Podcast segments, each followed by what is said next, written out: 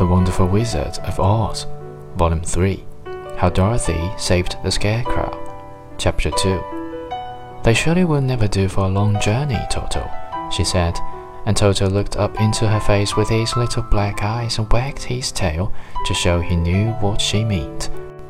At that moment, Dorothy saw lying on the table the silver shoes that had belonged to the Witch of the East. I wonder if they will fit me, she said to Toto. They would be just the thing to take a long walk in, for they could not wear out.